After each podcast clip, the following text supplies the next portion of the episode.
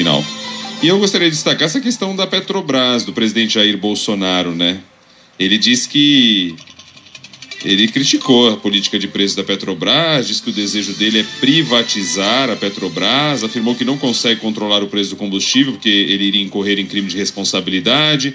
Mas, de novo, disse que em caso de aumento de preço a culpa é sempre cai no colo dele, que na verdade tem a questão do ICMS também, que você vem acompanhando. Ele disse que tem a responsabilidade dos estados, pediu que todo mundo ajudasse na economia do combustível.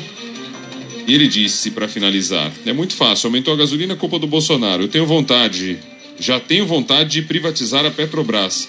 Tenho vontade, vou ver com a equipe econômica o que a gente pode fazer, disse o presidente na entrevista à, rádio Novas de Paz de Pernambuco. Demonstrou desejo de privatizar a gigante da Petrobras e ponto final.